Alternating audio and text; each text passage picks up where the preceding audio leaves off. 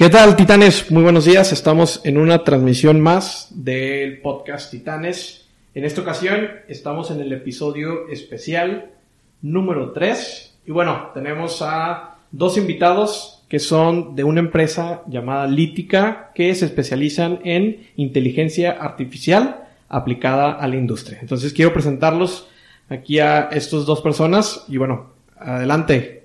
¿Cómo están? ¿Qué ha habido? Todo bien, hola titanes, yo soy Carlos Castillo y soy el director de tecnología. Yo soy Aldo del Valle y soy el director general de, de Lítica. Muy bien, pues oye, el tema de hoy está muy interesante. ¿Por qué? Porque es algo que estamos viviendo actualmente y que es algo que está revolucionando mucho en todas las industrias. Y bueno, platíquenme, ¿cómo entraron en todo este tema de la inteligencia artificial? Pues movidos por la curiosidad, por las tareas repetitivas que nadie quería hacer o que la gente sigue haciendo y está cansado de ello, empezamos primero a automatizar tareas, pero nos dimos cuenta que atrás de automatizar tareas hay más matemática que le puedes este, llevar a, varios rumbos y, y meter la inteligencia. No solo es dejar de hacer tareas repetitivas, es mejorar lo que estás haciendo. Ok, por acá. También agregando a Carlos, eh, buscamos acercar la tecnología y la inteligencia artificial a las pequeñas y medianas empresas, porque sabemos que empresas muy grandes o con mucho dinero tienen más acceso a ciertas tecnologías para poder automatizar algunos procesos y lo que queremos es acercar estas tecnologías, estas herramientas a pequeñas y medianas empresas para que puedan eh, generar más valor a su, a su producto o servicio.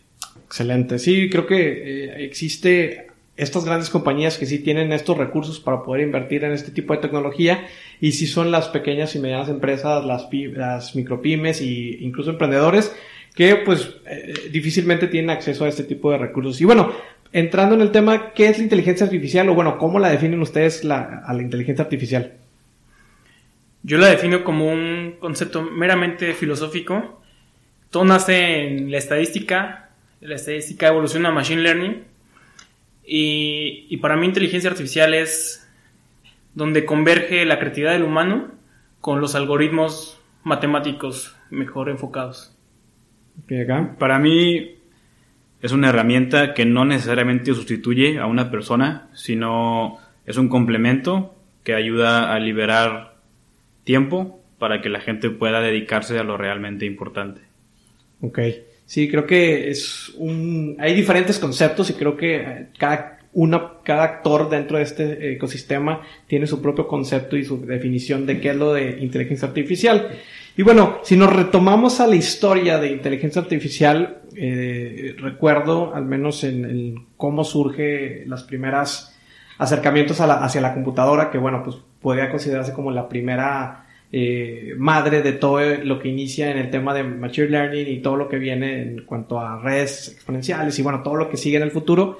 Recuerdo esta, este acercamiento donde empiezan con el tema del ajedrez, que, que una computadora ahora pudo ganarle a un ser humano en el tema de este ajedrez y que era lo que comentabas tú, que bueno, a lo mejor no va a reemplazar a, las personas, pero las personas tienen que adaptarse a estas nuevas tecnologías. Entonces, ¿cómo es ahora eh, que esta inteligencia artificial está ayudando y también cómo está eh, apoyando a, todas estas industrias y a todas estas personas con empleos? Eh, creo que ahorita estamos viviendo justamente esa transición de la que hablas porque ya empieza a haber más usos prácticos para inteligencia artificial. Antes era puro pura teoría y pura matemática. En realidad no es un, un tema nuevo, es las primeras redes neuronales se empezaron a investigar desde los 40, 50, pero hasta ahora tenemos el poder de cómputo para poder lograr ese tipo de procesos. Eh, en donde lo vemos día a día es en plataformas grandes de compra y venta como Amazon, eBay, que te recomiendan ciertos productos y este es, este es del lado de las grandes compañías, pero del lado también de la gente es todo este tema de atención al cliente. Ya se empieza a buscar soluciones que integren inteligencia artificial, como por ejemplo los chatbots o los voicebots, que muchas veces no nos damos cuenta y estamos hablando con un robot que nos está resolviendo algún tema en específico. Creo que el tema de la voz es, es, lo que viene y bueno, ahora creo que las indicaciones y por eso todos los dispositivos de asistenciales, Siri, Alexa, eh, el Google Home y bueno, el de iPod también, Apple que, que sacó también su, su dispositivo para, para, casa, creo que vienen todas las órdenes o comandos de voz eh, donde incluso si, si recordamos también en la computadora había ciertas cosas donde le comandabas por medio de la voz y hacías algunas acciones. Entonces, estamos retomando como en ese tema de la voz. Creo que los botones en sí ya están dejando también como que de, de existir. Por el caso de, de, eh, el iPhone que ya no tiene, o bueno, que ya el botón madre que era el, el, home ya desapareció y bueno, ya se convirtió en más en batalla táctil. Pero bueno, creo que va evolucionando todo ese tema. Y quisiera empezar así hablando, bueno, en la inteligencia artificial hablando ahora sí de las personas, cómo convivimos con la inteligencia artificial. Ahorita mencionaste algunos ejemplos, pero pues también qué otras cosas, cómo estamos ahorita viviendo y, que también no nos estamos dando cuenta que ya estamos conviviendo con inteligencia artificial, cuando antes pareciera que solo era tema de caricaturas, veíamos los supersónicos y que solamente eran como que cosas muy abstractas que la veíamos y, ah, bueno, quién sabe si vamos a llegar a eso, pero ahorita ya estamos viendo mucho de esas cosas, entonces ¿Cómo puede ser? ¿Cómo estamos conviviendo ahorita con ese tema? Yo te pongo un ejemplo bien sencillo que la gente diario convive con, con inteligencia artificial y no se da cuenta.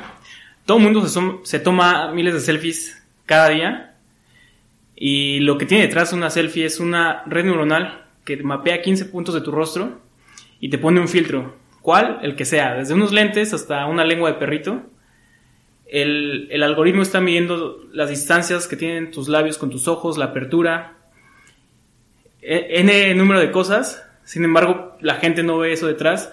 Lo ha adoptado de, tal forma que es parte de, de, uso de su vida cotidiana.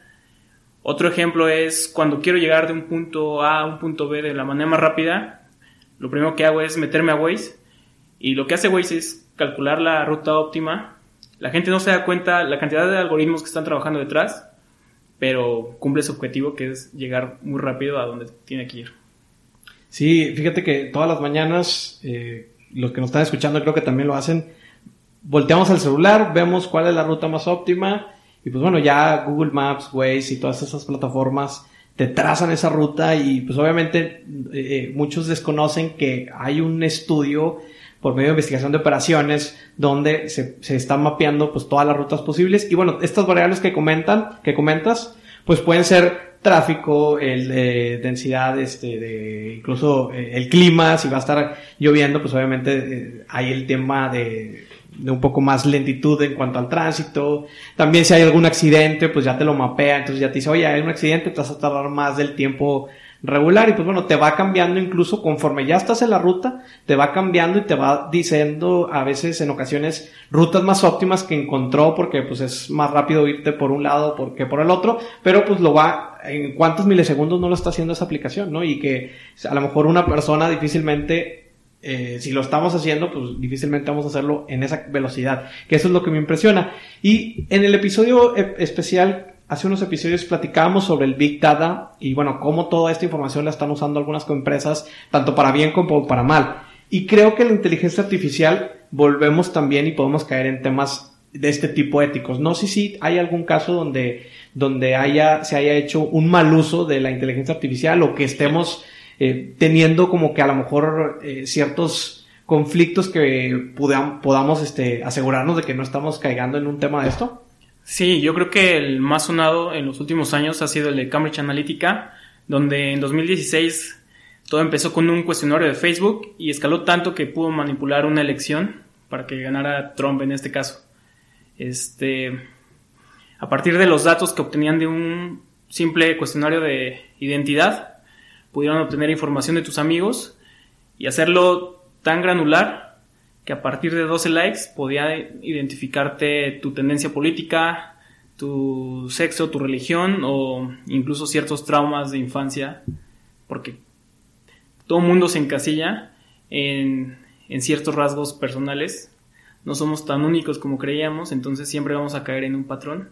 Y esto es lo que aprovechó este tipo de empresas para hacer campañas bien personalizadas. ¿Algún, ¿Algún otro caso? Sí. Eh, no, no, es un caso en específico, pero creo que también el tema de protección de datos personales no es tanto culpa a veces de las empresas, sino es culpa más de la gente. Creo que hace falta más educación en cuanto a la sensibilidad de los datos que nosotros regalamos a las empresas al hacer el cuestionario de qué tipo de garnacha eres dependiendo de tus gustos musicales en BuzzFeed, ¿no? Eh, creo que la gente tiene que ser consciente de todos los datos que genera día con día y del poder que, que pueden eh, llegar a tener esos, esos datos con los motores de los que estamos platicando. Y pues ya sea que te paguen por tus datos o aprender a protegerlos para que tus datos sean tuyos y no estén compartidos con todo el mundo. Sí, recuerdo mucho las encuestas o estos cuestionarios o estos quizzes donde de que qué personaje de los Simpson eres y pues bueno, que empezabas ahí a, hacer la tendencia y que te empezaban a, a, perfilar de una cierta manera y que realmente pues tú lo veías como un cuestionario pues, muy amigable, ¿no? Digo, todos quisieran saber qué personaje de los Simpson es, qué personaje de Game of Thrones eres, entonces entonces creo que son como muchos hooks y muchos ganchos que, que, que lanzan algunas empresas, digo, no sé si pagados o, incluso gratuitos y después ya esa información la venden o digo, realmente ahí hay diferentes formas que pudiera destinarse toda esa información. Pero pues es tan fácil como pues estás navegando, está, está Facebook y pues bueno, crees que porque ya está en una red social, que porque es compartido, porque es viral, tiene, está la tendencia que puede ser más cierto que otra cosa que no es viral. Y bueno, en esto caemos a las fake news, donde eh, eh, conozco que ya existen eh, esta inteligencia artificial donde crean estos incluso estas noticias, crean estos anuncios, crean incluso ya publicaciones de periodísticas, ya existe donde por, empieza a juntar datos de, la nube de otros artículos y construye un artículo propio para eso. Entonces, ahí cómo, cómo es eso, o sea, cómo, nos estamos enfrentando ya a, a, eso y cómo podemos también evitar caer en ese tipo de, de fake news y pues creerle básicamente. Pues evitar creerle, desgraciadamente yo lo veo difícil porque una red neuronal bien entrenada sí puede imitar el discurso o las canciones. Por ahí hay en internet este un tutorial para hacer una red neuronal que imite las canciones de Drake. Entonces tú le das una palabra y te hace toda una letra con el estilo de Drake sobre, sobre la palabra que le diste. Este, pues, este, crear discursos presidenciales. Ahorita estamos con el problema de el deepfake, que ya no solo es que hagan un texto como tú lo harías, sino también ya imitan tu voz y los movimientos de tu rostro de acuerdo a, a patrones infinitesimales que nosotros no vemos, pero una computadora sí puede obtener. Entonces está complicado. Yo hace muchos años, sin saber lo que podía generar mis datos, acostumbraba a dar likes aleatorios en Facebook solo para no estar encasillado y para que Facebook no me mandara publicidad bien específica a mi, a mi perfil, pero no sé si quieras comentar otra forma de protegerte. Eh, pues, es que en realidad no, no, no creo que todavía podamos llegar a, a diferenciar en texto. En deepfake sí hay herramientas. Justo estábamos leyendo el, otro día un artículo que decía que por cada 100 deepfakes que salen, o, están en un, en un rango de 100 a 1 las personas que crean deepfakes y las personas que crean algoritmos para eh, desenmascarar estos, estos, estos motores que crean fake news, ¿no? Eh, y, es algo preocupante porque la gente se deja llevar por, por todo lo que ve en Internet. Yo creo que el, único filtro que tenemos a veces es la intuición, el sentido común, pero pues es el menos común de los sentidos, ¿no? Entonces creo que es este está complicado en, ese, en esa cuestión. Sí, y a veces hasta los memes que, que publican y que, digo, uno lo ve y dice, esto no puede ser real. Me estaba acordando hace poquito con eso que comentabas de un, una publicación cuando estaba lo de Game of Thrones. Subieron una publicación donde salía Daenerys Targaryen y la ponían con una playera del PRI y decían de que decía el no me acuerdo si el texto tal cual era así literal, pero decía algo como eh, voy a quemar a todos porque no quieren que siga reinando o algo así, y salía el logo del PRI y toda la gente empezaba a comentar de que, de que no, por eso se fueron todos los del PRI, por eso los odiamos y todos, y, y sí fue como que impactante decir, wow, o sea, sí hay personas que sí se creen todo lo que ven en internet, todo lo que ven en las publicaciones, estos mensajes, por ejemplo, hoy que está Instagram y Facebook y WhatsApp que se cayó en cierta parte y algunas funcionalidades, eh, mi mamá me manda un mensaje donde me manda de que, oye, es que dicen que no descargues ninguna foto ni no sé qué porque puede ser un virus y si intentas descargar mucho, pues no sé qué. Entonces, digo, todo, cómo, esa información, cómo se propagó para que, este, pues crear un tipo de psicosis y una, un tipo de miedo cibernético para, para entrar en ese tipo de detalles y, y, pues bueno, se me hace muy preocupante que hasta mi mamá fue de que, oye, de que cuidado, no te vayan a robar tus datos y etcétera. Y yo fue como que, bueno, a ver, ¿de dónde viene la información? No, pues me lo reenviaron, quién sabe dónde venga. Entonces, el desconocer la fuente y el, el obviamente, por ejemplo, cuando entramos a una página web que, que sea un sitio seguro y bueno, algunas cosas, son muchas cosas como a lo mejor que nos pueden parecer muy obvios a los nuevos, a todos los que vivimos y convivimos diariamente con esto, pero para una persona común, pues no, no le va a parecer como, como raro que, que sea otro sitio, que no sea www, que no sea, etcétera, ¿no? Creo que puede ser, puede ser un tema también educacional que, que pudiéramos caer ahí para corregir o, o evitar ese tipo de cosas. Entonces, Ahora entrando en el tema de, pues bueno, cómo las empresas pueden hacer uso de esta inteligencia artificial para los consumidores.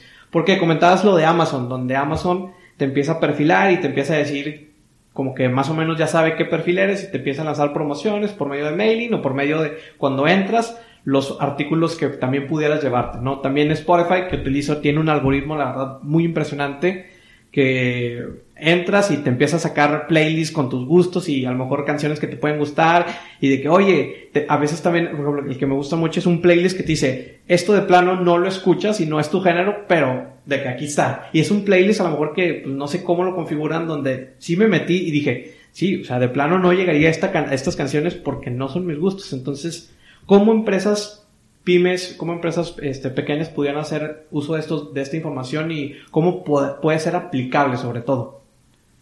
Todo nace en el análisis estadístico. A veces las pymes, sobre todo, piensan que es algo muy complicado, sobre todo por la información o los recursos que necesitan. La realidad es que no. Todo el mundo tiene un CRM o tiene acceso a, los datos de sus redes sociales o de su página web. Y desde ahí, con, puro, con pura estadística, puedes desde obtener quiénes son tus clientes más leales, funciones de supervivencia para saber quién puede volverte a comprar dado que ya te compró, o un nuevo cliente, qué más puede llegarte a comprar, o qué productos les puedes ofrecer eh, si, se, si se adaptan a características de clientes similares. Y esto no tiene nada que ver con inteligencia artificial, es estadística básica que sí puede ser elevada por, por cualquier prime a, a algoritmos de machine learning y, hacer sus procesos todavía más inteligentes como segmentaciones, este, eh, predicciones de, nuevos productos, recomendaciones. Entonces, por ahí pueden empezar. Por saber el valor de datos que tienen e irlo escalando poco a poco. ¿Qué otro acercamiento pudiera ser? Eh, el, primeramente, creo que tienen que entender las empresas todas de cualquier tamaño, que nada es gratis y todo se paga con los datos. Eh, una vez que tenemos los datos, pues lo principal es tener la visión de ordenarlos. Eso yo creo que es el primer acercamiento que cualquiera podría tener con lo que estamos intentando hacer nosotros de inteligencia artificial, porque con datos ordenados se pueden hacer todo lo que ya eh, mencionó Carlos. Y como dice Carlos, son, son cosas muy sencillas que se escuchan complejas y se escuchan muy científicas, pero eh, lo, que, lo que buscamos es acercar a la gente, o sea, no, no, no caer en estas tareas redundantes, ¿no? O sea, no, no, no tener que estar contestando el teléfono o el WhatsApp cada vez que quiere hacer una cita, ¿no? O sea, hay 10.000 aplicaciones para ello, no necesariamente inteligencia artificial, o sea, es, es ir perdiendo ese miedo a adoptar nuevas tecnologías para poder ofrecer tanto un mejor servicio como un mejor producto. Y, ya que estamos en, en, ese, en ese nivel, ahora sí ya podemos empezar a, pensar en, generar valor con inteligencia artificial. La inteligencia artificial, ¿qué es? Es aprender y predecir, ¿no? Ok.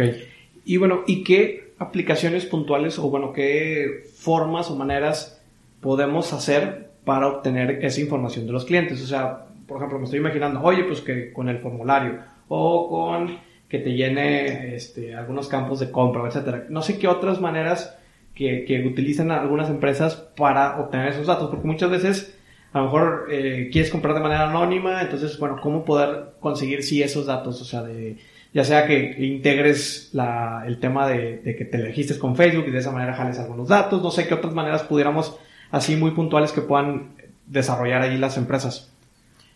Yo recomiendo mucho los formularios, formularios amigables de no máximo cinco preguntas, bien enfocadas para conocer más a tu cliente, pero también la información que ya tienes, si, no necesariamente del lado del cliente, sino qué, qué producto estás vendiendo, las personas que te compran tal producto también compran este otro, entonces hacer la relación, por qué te están comprando estos dos productos, cómo puedes crecerlo para que te sigan comprando estos dos y además eh, que alcancen un ticket promedio mucho más alto. Ese tipo de, de, análisis y, datos son básicos.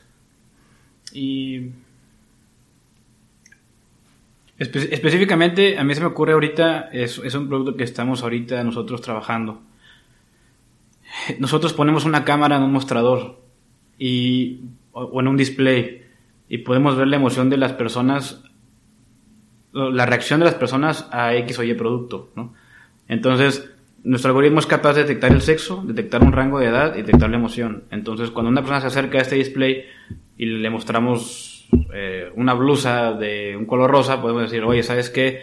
Está interesado en este producto en específico, un segmento de gente entre 25 y 30 años y eh, mujeres, ¿no? Y la reacción cuál fue? Sorpresa, ¿no? Eh, o al contrario, ¿no? O sea, sacar un producto, una computadora o lo que sea, y decirte, oye, ¿sabes qué? El, el, segmento menos interesado de, de, este producto fue un niño entre 7 y 12 años y la reacción cuál fue, pues indiferencia, ¿no? Entonces, podemos ir creando soluciones más robustas para este tipo de, de, sobre todo para retail. Para retail esto se, se, se usa mucho también con sistemas de reconocimiento de objetos podemos ir analizando las trayectorias de las personas adentro de una tienda y generar mapas de calor para, para, para que las empresas lo exploten y, vean por dónde se va moviendo la gente y, esto tiene mil aplicaciones en este momento. Órale, fíjate, sí, sí, sí me, digo, no, no lo había escuchado tal cual la aplicación, pero pues sí es muy coherente el tema de, de las, de los, de mapear los trazos de calor y, y eso, y ahí es, es como que ah, se instala algún, este, software cómo, cómo es el tema? Puedes trabajar de la mano con sensores o, simples cámaras.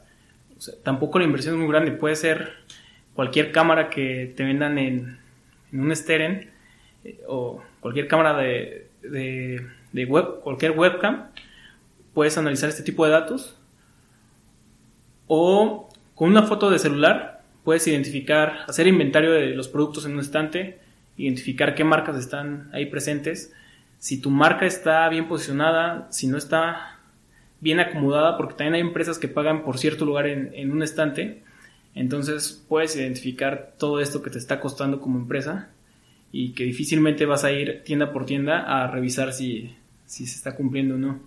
Otra forma muy sencilla de, de poder medirte o medirte este, respecto a tu competencia es hacer web scrapping, leer los reviews de tu producto y los de tu competencia y hacer un análisis de sentimiento para ver qué está dando tu competencia que no estés dando tú, o al revés, qué es lo que te está diferenciando respecto a los demás y le está dando valor a tu empresa.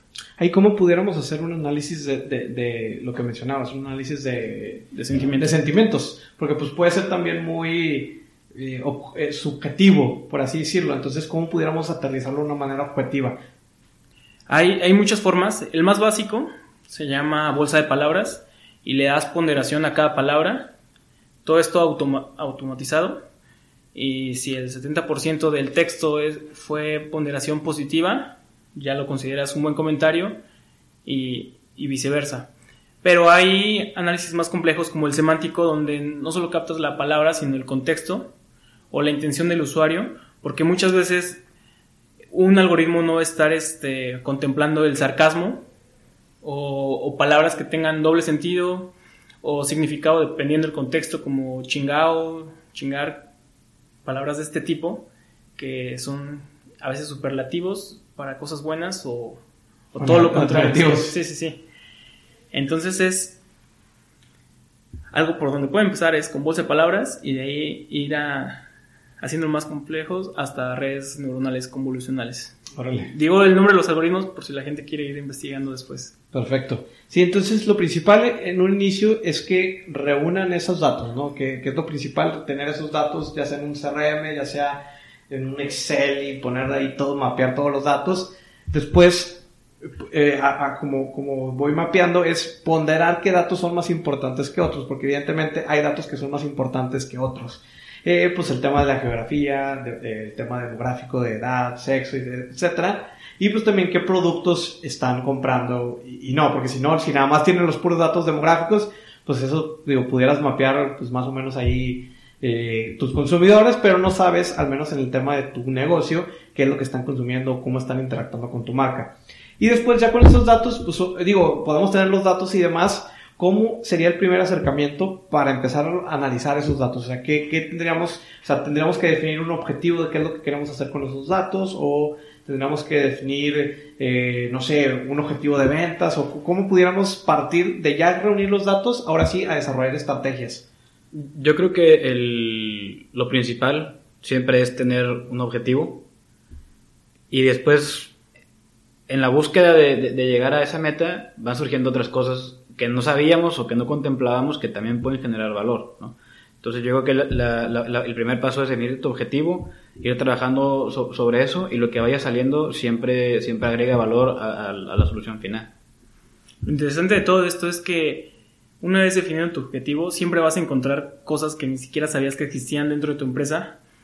Desde una tasa de conversión, tal vez yo pagaba más dinero en, en cierto medio o en cierta red social para, para atraer a clientes, pero resulta que me sale más caro traer un cliente desde esta red social, aunque tenga más, más visitas o, o más impactos que esta otra, que la gente casi no me ve, pero tal vez es más enfocada porque me están comprando más o el público es todavía este pues más fan de mi marca en esta plataforma que en esta otra. Ese tipo de descubrimientos son los que se van dando con ese tipo de análisis y yo hago mucho énfasis en no mencionar palabras como inteligencia artificial o, o cosas de este estilo porque alejan a la gente. A veces, ahorita todo el mundo dice inteligencia artificial, hamburguesa creada con inteligencia artificial, cerveza con inteligencia artificial.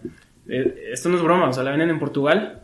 Pero nada más es medir datos de reseñas de la gente de qué parte de la cerveza le gustó más, qué ingrediente le está gustando más, qué notas. Y, y hacen un estadístico y es la siguiente este, producción tiene más sabor a ese ingrediente. Ellos lo venden como inteligencia artificial y te la venden mucho más cara, por decir eso, pero es simplemente analizar tus estadísticas. Entonces, que la gente no se deje llevar por, por palabras que están de moda. La estadística que le enseñaron en, en prepa tal vez, la sigue aplicando y sí buscarse pues, compañías que estén haciendo esto, que hagan el mero análisis matemático y sobre esa línea se sigan. Sí, creo que a veces nos clavamos mucho como, como en el tema de la moda y en el tema de, de lo rebombante y las palabras acá eh, sexys y, chingonas. Pero, pues digo, eh, si, si analizamos un negocio de manera, la, la manera más fría y más dura, que es con números matemáticos y estadísticos, con eso nos podemos dar cuenta de muchas, muchas cosas, tanto de tus empleados, de tus procesos, de, de tus ventas, de, de tus clientes. Entonces creo que es una manera muy fría de verlo, de, ah, bueno, pues mi negocio son números y pues la realidad es que sí, o sea, al final de cuentas todo lo que existe, pues todo tiene, que tener un respaldo estadístico de ventas, de pronósticos y que con eso puedes realizar proyecciones y, predicciones futuras, que, que pues es lo, lo interesante, ¿no? Que con esta inteligencia artificial, artificial o con este estudio de datos estadísticos nos podemos dar cuenta de predecir y que eso es lo importante, no cómo hacer este tipo de predicciones para saber hacia dónde se está moviendo el mercado y ya meterle todas las variables y etcétera que podamos conjugar, ¿no? Entonces, de su empresa, comentaban que son, lo manejan en cuatro pilares. Me gustaría que abordáramos un poco así esos cuatro pilares y bueno, cómo están impactando ahorita a las empresas. Eh, nuestro primer.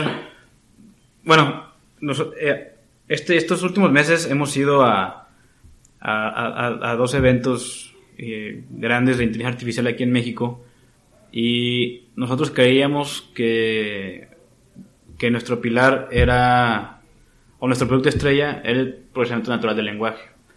Pero de ahí nos dimos cuenta que todavía no estamos listos como país y como industria para poder adoptar este, estas nuevas eh, técnicas de análisis de sentimiento, eh, chatbots verdaderamente inteligentes que te contesten, no solamente un bot que le piques botones y te, te esté contestando.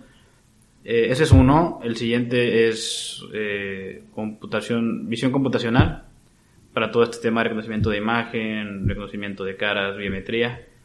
Pero sorpresivamente visión computacional es el que más ha pegado.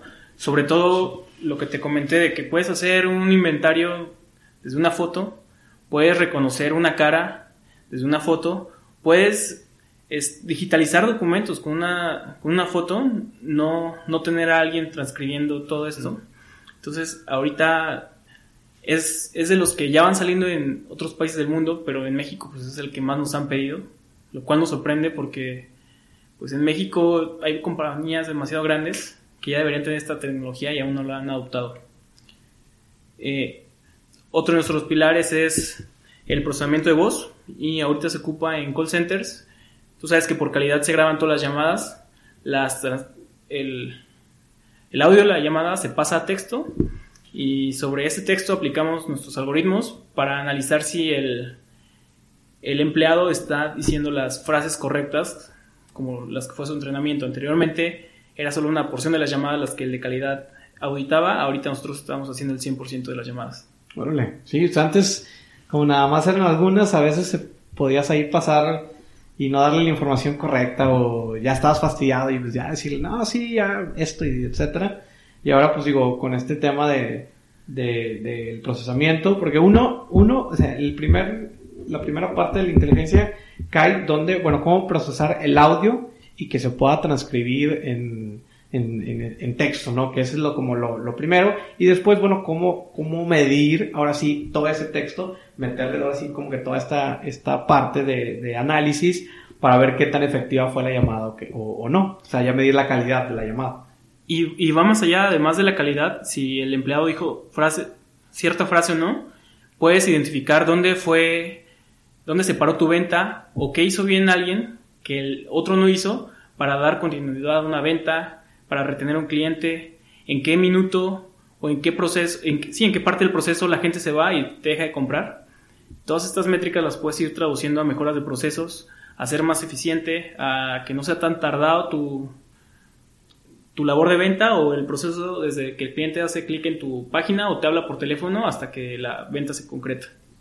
Sí, creo que la voz e, es, viene muy, muy fuerte. Digo, recuerdo Santander aplicó ya hace tiempo el tema de tu voz es tu... Mi, voz es mi firma. Mi voz es mi firma. Eh, es, ya, ya lo aplicó, yo recuerdo hace, no sé, unos dos, tres años, yo creo que ya, ya tiene con esta, esta modalidad de voz y que ya hay muchas también que lo están como que adoptando de alguna manera este tema de, para que tu voz sea la llave, como para el tema de, como en su momento lo fue el, el reconocimiento facial que también te abría algunas aplicaciones y te desbloqueaba por ahora tu celular de iPhone. Creo que ahorita la voz, eh, por el tema de que es mucho más práctico, porque no tienes que estar directamente enfocado en, en, el objeto, simplemente con hacer la acción de voz, entonces creo que por eso es mucho más, eh, una, una adopción mucho más fácil que con el tema de reconocimiento facial y otro tipo de cosas que pudieran funcionar. No sé si lo vean así. No solo es por la practicidad, la, la voz tiene las mismas o mucho más características eh, biométricas. propias, biométricas, que una huella digital, por ejemplo. Okay. O sea, es, mucho más segura la voz. Pero ¿qué pasa con el Santander? Que si te enfermas no te contestas, o sea, no, no pasas el filtro, ¿no? Entonces... Ahí, ahí tendrías que grabar diferentes, ¿no? Sí. Una voz enfermo, una voz enojado, una voz... No, aquí Santander sinceramente ya está atrasado porque su algoritmo se llama reconocimiento de voz dependiente porque como tal depende de una frase y siempre va a ser la misma. El independiente no solo graba los patrones de tu voz, la frecuencia y, el tono, sino graba la velocidad a la que hablas, qué tanto te tardas en pensar y, muletillas que usas. La gente usa muchas muletillas y cuando tarda en formular una frase, eh, pasa cierto lapso de tiempo que nosotros igual no lo captamos, pero un algoritmo sí. Y eso es lo que se está usando hoy en día en agencias de seguridad, donde ok, estoy enfermo, no me reconoces, pero tal vez la, el ritmo al que hablo sí lo vas a reconocer y ya no me vas a rechazar o ya no tengo que ir a sucursal solo porque estaba enfermo. Oye, y, y también no hay un tema, digo, en el tema de seguridad, eh, hablando de este tema con la voz, pues digo, difícilmente vas a encontrar otra voz similar a la tuya. Salvo que pues, sea una persona imitadora y que, que pueda hacer gesticular y, hacer los mismos tonos y el mismo tema. Pero si hay separación, o sea, o si alguien te puede copiar tu voz y, y crear tu voz con esto que, que hablábamos en un principio, donde ya también de diferentes cosas, eh, del podcast incluso, ya pueden tomar algunas cosas de mi voz y crear como, como si yo estoy dando un artículo y bueno, acceder a este tipo de cosas, o todavía no estamos tan avanzados para llegar a eso. Es, eso ya existe, pero al final lo que hace la voz son músculos y cada quien tiene su propia manera de entrenar sus músculos. O sea, es lo mismo que con un gesto. Cada quien hace un gesto de una manera diferente. Aunque frunzamos todos el, el, el ceño igual, cada músculo está fortalecido de una manera distinta. Entonces, que puedan copiar tu voz a un 100%, yo dudo que eso se pueda, se pueda emular. Ya puede, o sea, como, así como un emulador de, o un, eh, ¿cómo dijiste? Imitador de, un cantante lo puede hacer,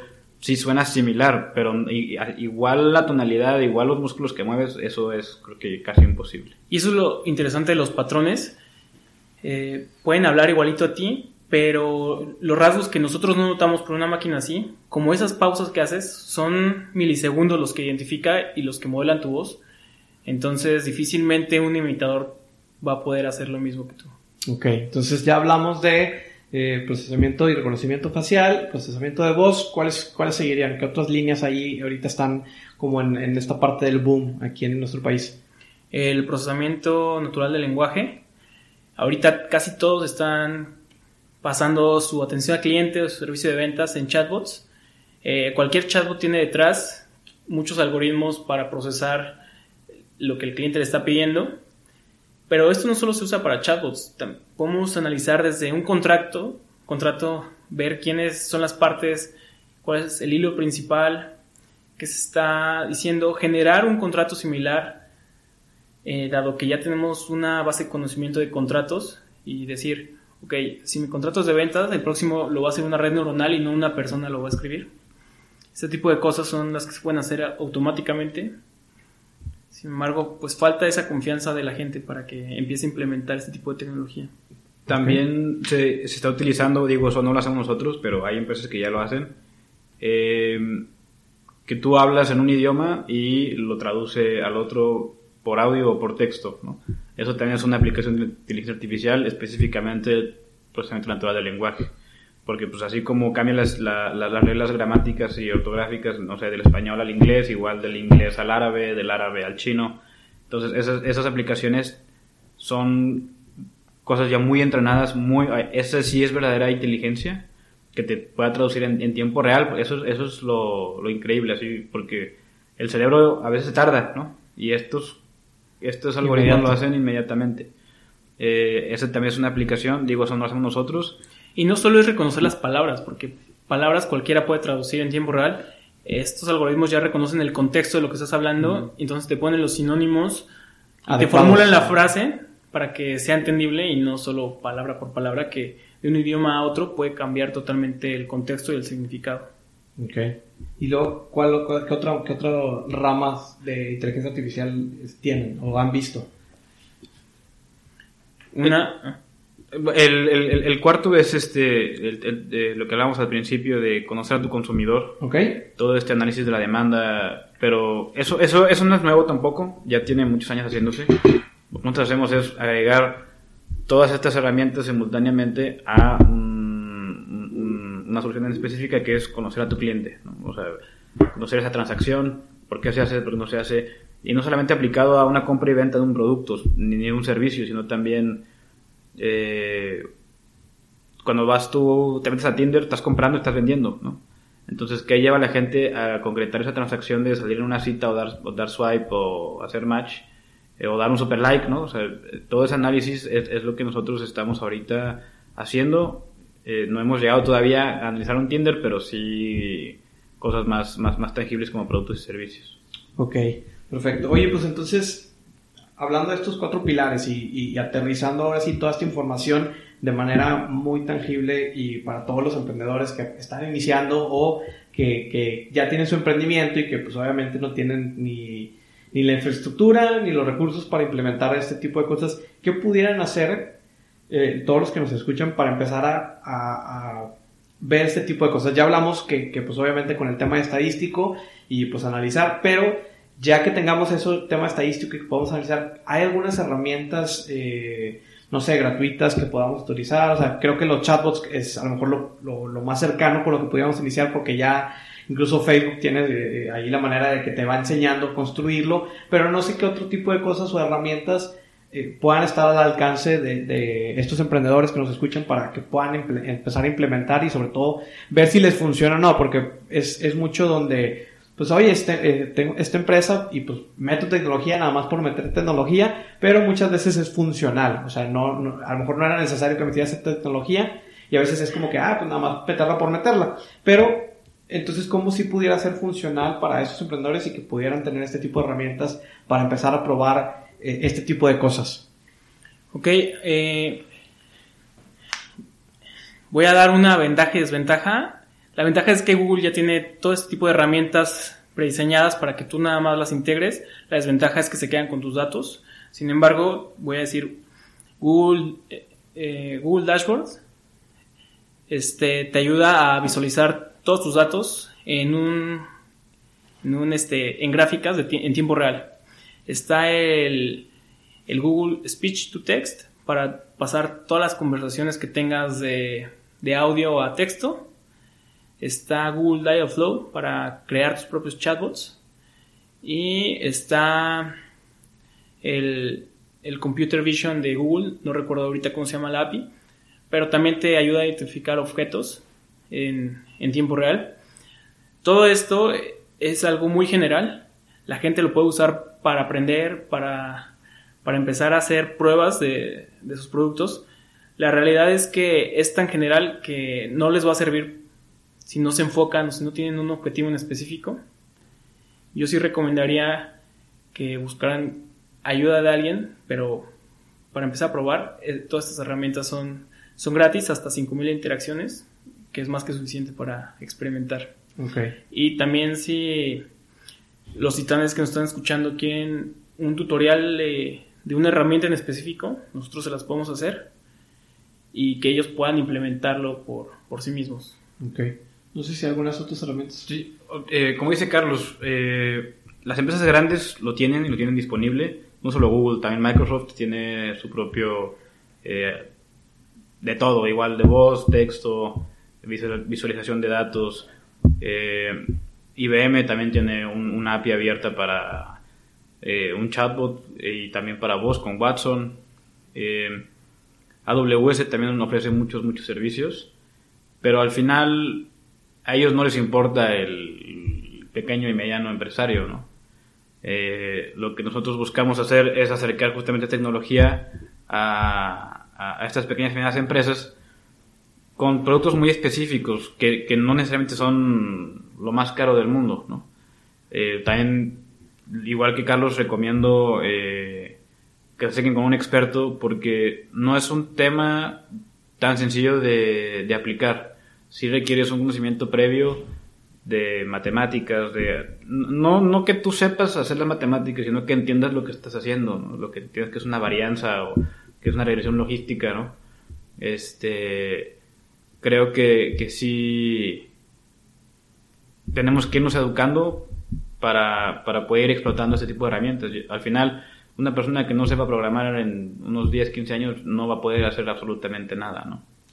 Creo que es una de las skills de, duras que, que, ahorita creo que se está poniendo mucho eh, más de moda. Digo, obviamente el, tema de, la, de, estudiar el tema de tecnologías y demás ya venía, pero creo que ahorita se está tomando muy relevante. ¿Por qué? Por todas estas nuevas tecnologías y obviamente necesitamos personas que sepan utilizar y, y desarrollar sobre estas tecnologías. ¿Por qué? Porque pues es, es, como nos vamos a encaminar hacia este futuro del trabajo que tanto ya veníamos hablando desde hace tiempo y que, pues bueno, cada día no lo vemos como tan tangible, pero pues de repente llega de golpe y las tecnologías cambiaron y pues bueno, cerramos algunas unidades de empresa, mejoramos eh, y, todo, todo va cambiando al final de cuentas. sus redes sociales donde los puedan encontrar para todos aquellos que sí les interesa empezar a aplicar y empezar a ver algunos modelos de este tipo que, puedan empezar a, platicar de estos temas. No sé, algunas, algunas redes sociales, su página web donde los puedan encontrar. Eh, nuestra página web es lítica, la primera con y, punto a i. Eh, también tenemos un Instagram que es arroba lítica.ai, igual que nuestra página. La primera y es Y. Y de repente publicamos artículos en medium.com. Este, ahí publicamos cosas también para, para invitar a la gente a que empiece a estudiar y explicarles un poco de los términos que se utilizan, porque mucha gente los habla, mucha gente dice, sí, yo hago esto y esto y esto, pero no entienden lo que hay atrás. Y si están interesados en cómo implementar una solución, ya sea por ellos mismos o cómo les podemos apoyar, pueden mandar mail a contact.litica.ai. Excelente. ¿Alguna última recomendación en el tema de la inteligencia artificial y bueno, cómo está ahorita ya directamente con nosotros en, nuestra vida diaria? ¿Algún comentario? Protejan sus datos. Ese es, el token, ese, es la siguiente moneda con la que van a empezar a pagar sus servicios. Creo que tienen que, tenemos que aprender todos a leer los términos y condiciones antes de decirle a todo que sí y, ya. Para mí leer eh, va a ser su escudo para no pagar 50 mil pesos por una consultoría de inteligencia artificial que podía salir mucho más barata si solo tenían que buscar a un matemático. Entonces lean, infórmense. Eh, Medium para mí es uno de los mejores este, medios donde me, puedo informar y aprender cosas nuevas con lecturas de 10 minutos diario, entonces muy recomendable. Perfecto, pues ya lo saben, entonces platicamos un poquito aquí de inteligencia artificial, de algunas herramientas que ya están desarrollando, que puedes implementar en tu, en tu negocio, empresa, sobre inteligencia artificial. Y bueno, te invito a que lo sigas ahí a analítica.ai, eh, ¿verdad? Sí. Y que, pues bueno, si te interesa este tema, pues que puedas acercarte para platicar con ellos y pues que puedas empezar a, a, a, aventarte en este tema de la tecnología y bueno, que pueda, sobre todo que pueda ser funcional para tu negocio, que lo puedas aplicar y que pues obviamente puedas tener el retorno y más facilidades y mucho menos trabajo del que ahorita a lo mejor pudieras estar haciendo con tus procesos eh, tradicionales, manuales o semi, semiautomáticos, entonces que puedas agilizar un poco más los procesos y bueno, tener un, un, un acercamiento con el cliente mucho más allá de la solución que le estás brindando. Entonces, esto ha sido eh, el especial del día de hoy, que hablamos sobre inteligencia artificial. Muchas gracias, nos vemos en la siguiente transmisión. Muchas gracias a Carlos y a Aldo, Aldo por estar aquí con nosotros y, pues bueno, despídense aquí de la comunidad también. Muchas gracias por la oportunidad y saludos a los titanes. Ojalá les vaya bien con sus emprendimientos. México necesita más emprendedores y, y pues vamos para adelante. Gracias, titanes. Yo soy Carlos y sigan leyendo y escuchando. Nos vemos hasta la próxima transmisión. Hasta luego.